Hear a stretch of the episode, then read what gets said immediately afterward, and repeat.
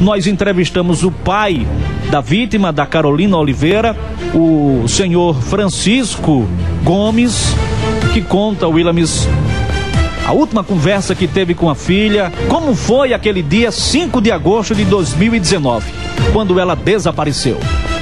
Eu quero dizer que foi dois anos, muito difícil e que eu espero que hoje se resolva, né? Que esse juro se termine numa condenação, porque o contrário vai continuar difícil para todo mundo, né? Que é o que a gente vê, o trabalho da polícia, tudo que aconteceu. Eu quero me aliviar pelo menos dessa parte, né? Porque a pega de uma filha não tem nem explicação, né? Mas se houver aí a condenação que a gente tá nesses, nessa meia hora a gente vê isso, se a condenação sair para mim 7 a 0 por aí, eu vou ficar bem mais satisfeito do que o contrário. O senhor lembra dos últimos momentos que o senhor teve com sua filha há pouco mais de dois anos atrás? Lembro, não tem como esquecer. Foi quando eu estava em casa, que eu saí para fazer umas entregas num lugar lá na cidade, que ela ficou em casa, né? Eu conheci com ela, ela disse que ia para Rasa, que eu disse, não, me espere que quando eu chegar eu vou levar você. Só que o pneu do meu carro deu azar de furar no caminho, ela acabou indo só, que ela nunca tinha hábito de andar só. Foi só por a questão de precisar de ir lá na Laurrada e aconteceu do que aconteceu. Eu lembro, você não tem como, está na minha cabeça essa imagem. Até eu ela dizendo, não, pai, eu vou hoje para Laurrada de noite. Portanto, que aquela versão dele dizer que tinha alguma coisa marcada, não era que tivesse alguma coisa marcada. Minha filha andava bem arrumada e ela tinha condição de andar bem arrumada. Ela, ela foi para uma festa, ela ia desarrumada, não ia, só ia, não sei se você sabe dos fatos, que ele inventou aí que, que tal, que ia, tinha combinado negócio dela com uma festa, é tudo coisa fantasiosa. Ela ia para lá um raso e depois em seguida ela sempre ia comigo. Naquele dia era um dia raro, ela não saía de casa sem ele, sem a mãe. É uma coisa que não. Sei lá, é tão absurdo o que aconteceu que, que você não tem nem explicação. O que aconteceu com ela podia acontecer com qualquer pessoa do mundo, porque ela era uma pessoa que só andava com a gente ali. Tinha espaço de andar só. Mas parece que tomou um rumo naquele dia e a coisa aconteceu. Seu Francisco, sua filha tinha 16 anos, na flor da idade, como era o comportamento da Carolina? Era só estudar, só mesmo só estudar, estudar, tinha um bom comportamento. Ela era obediente, estudava, tinha sonho, tinha plano de ser engenheira robô, de robótica, né, de fabricar robô. Estava cursando o terceiro ano e fazia, era, ela era violinista, música, música, né, no caso 10 de 10 anos que ela tocava violino, inclusive tocou em vários teatros em Natal, e na Câmara dos Deputados, Natal, e tocava sempre nas cidades, nas festas, ela ia sempre nas festas acompanhada to e tocar na banda, não era pra farrar na festa, nem beber, nem fazer coisas erradas. Ela tinha projeto de vida, de, de quando tem 18 anos, tem uma habilitação, tem um carro próprio, ela tinha tudo isso na cabeça dela. E você fazer as coisas tudo certo, e acabou, tá aí a, a coisa fica zerou em nada, uma pessoa com apenas 16 anos de idade. O sonho era estudar, a nota dela era sempre 10. 9, 10, 9, 10 em todas as matérias. Isso tem pra provar que tá tudo nos cadernos nas coisas dela. Como é que tá a família hoje, depois de tudo passado? Ainda não superou, né? Nada, nem vai superar tão cedo. Tá todo mundo, tá todo mundo, tá tudo machucado, né? Todo mundo sofrido. E muito, e muito. Não quero nem pro pior inimigo o, o que a gente vem passando. Não quero, ninguém quer estar no meu lugar nem no lugar dela. É difícil. Esse homem, o senhor já tinha visto ele em algum lugar? Sabia é, é, como era a vida dele? Não, isso ninguém, ninguém tem conhecimento, inclusive da cidade, ninguém conhecia ele não. Coisa que alguém disse ao contrário, nada é verdade não, é coisa de defesa que quer argumentar coisa que não existe. Ninguém conhecia, nem inclusive minha filha, ninguém conhecia essa história que ele está inventando, isso não existe não, essa coisa fantasiosa. Que tinha amigo, minha filha tinha uma amiga aqui na Paraíba, ela nunca tinha vindo nem aqui. Não existia isso, festa na segunda-feira, que sempre porque argumentaram, argumentaram, mas todo mundo sabe que na segunda-feira que aconteceu, no dia 5 lá que aconteceu, não existia nenhuma festa aí, na segunda-feira, e não existia nem amigo, tudo isso foi coisa inventada. Se algum contrário, prove. A defesa diz assim, não, porque não tem, eu não tenho que provar nada, quem tem que provar é quem está acusando. Não é que está acusando não, quem está inventando que tem uma, uma três, três terceira pessoa, no caso é quem?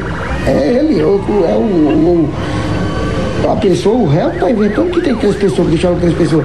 Então não é a defesa que tem que, que de provar não essas pessoas. Tem, eu acho que quem tem que provar é ele. No caso, é uma coisa que a gente sabe que não pode falar, mas cabe isso. Não é que o advogado ele, não, eu não tenho que provar nada. Ele inventou uma, uma, uma história fantasiosa que queria, eu acho que no meu ponto de vista, e da maioria das pessoas inteligentes, quem tem que provar, se tem que provar alguma coisa é ele. Porque eu vim ali, tudo que eu falei é verdade, não tem nem dúvida disso. Eu não vim para falar nenhuma mentira, porque tudo que eu falei é verdade pura. E tem como provar. Agora vamos ver se a história que ele disse que deixou a menina lá com três pessoas, com outras pessoas, com os amigos dela, isso é verdade? Prove isso. Porque eu não acredito, eu acredito que isso acaba aqui hoje, aí que seja condenado e que isso não vá para frente. Mas se andar para frente, cabe a ele provar com quem ele deixou ela. Quem não vai provar que não existe. É como inventar a história do Superman e não do, do Papai Noel. Não existe. É só coisa fantasiosa. As coisas dele é pra matar, ele não tá inventando uma. Na sequência, a gente ouviu, Willamis, a promotora Juliana Salmito, que foi a promotora do caso e pediu a condenação do Josué. Hoje, finalmente, encerramos a etapa desse julgamento, uh, desse processo, finalmente com o julgamento do réu Josué Cabral, que estava sendo acusado de um crime de homicídio triplamente qualificado pelo meio cruel, pelo recurso que impossibilitou a defesa da, da ofendida e também pela pelo feminicídio, pela qualificadora, além do, da acusação do crime de estupro. Hoje o Ministério Público defendeu né, a condenação do réu com base nos elementos de provas nos autos. A gente entendia que estavam suficientemente provados é, de que o Josué teria sido autor desse bárbaro e cruel crime, um dos mais bárbaros e cruéis praticados aqui em Mamanguape, especialmente nesses 12 anos que atua aqui e o tribunal do júri sabiamente acatou essa tese e por maioria de votos entendeu por bem condenar o Josué tanto no homicídio da Carolina como no estupro e foi imputada aí uma pena de 30 anos e o Ministério Público está satisfeitíssimo parabenizar aqui ao Tribunal do Júri pela decisão hoje. Júri corajoso, um júri firme, que eu tenho a satisfação de atuar nesses, nesses 12 anos. E dizer que finalmente a justiça foi feita, a Carol Finalmente os parentes tiveram a paz que buscavam e a sociedade hoje venceu, por assim dizer. Promotora, qual é a mensagem que esse resultado desse julgamento deixa para a sociedade, para a família e para a sociedade como um todo a partir, como a senhora bem falou, desse crime bárbaro?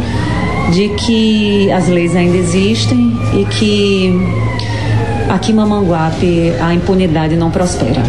Por fim, nós conversamos com a juíza, a doutora Bruna Melgaço, que fez é, um balanço sobre o julgamento. Ela falou sobre o julgamento, como tudo aconteceu. Boa noite a todos os ouvintes. Agora, sete horas da noite, a gente encerrou o julgamento pelo Tribunal do Júri do caso Carol. É, o, o julgamento transcorreu tranquilamente com auxílio do Ministério Público, organização do Poder Judiciário, auxílio da Força de Segurança, Polícia Civil e Militar é, a promotora de justiça e o advogado de defesa agiram com tranquilidade, fizeram debates jurídicos dentro do que era esperado, a família colaborou com o julgamento tranquilo. A gente conseguiu terminar bem antes do que o esperado. É, o caso, né, todos conhecem o caso Carol, vou evitar aqui citar nomes, porque, como disse, para preservar a intimidade da família da vítima, principalmente, né, e a, o nome do réu aqui, em razão da repercussão do caso é, os jurados acataram todas as teses do Ministério Público, foi proferida uma sentença em razão do decidido pelos jurados, condenando o réu pelo crime de homicídio, feminicídio com todas as qualificadoras e além disso também pelo crime de estupro. Somadas as penas, o réu ficou condenado a uma pena de 30 anos de reclusão em regime inicial fechado e mantido a prisão provisória. Doutora Bruna, qual é a mensagem que fica para a sociedade a partir do crime e agora a resposta da justiça?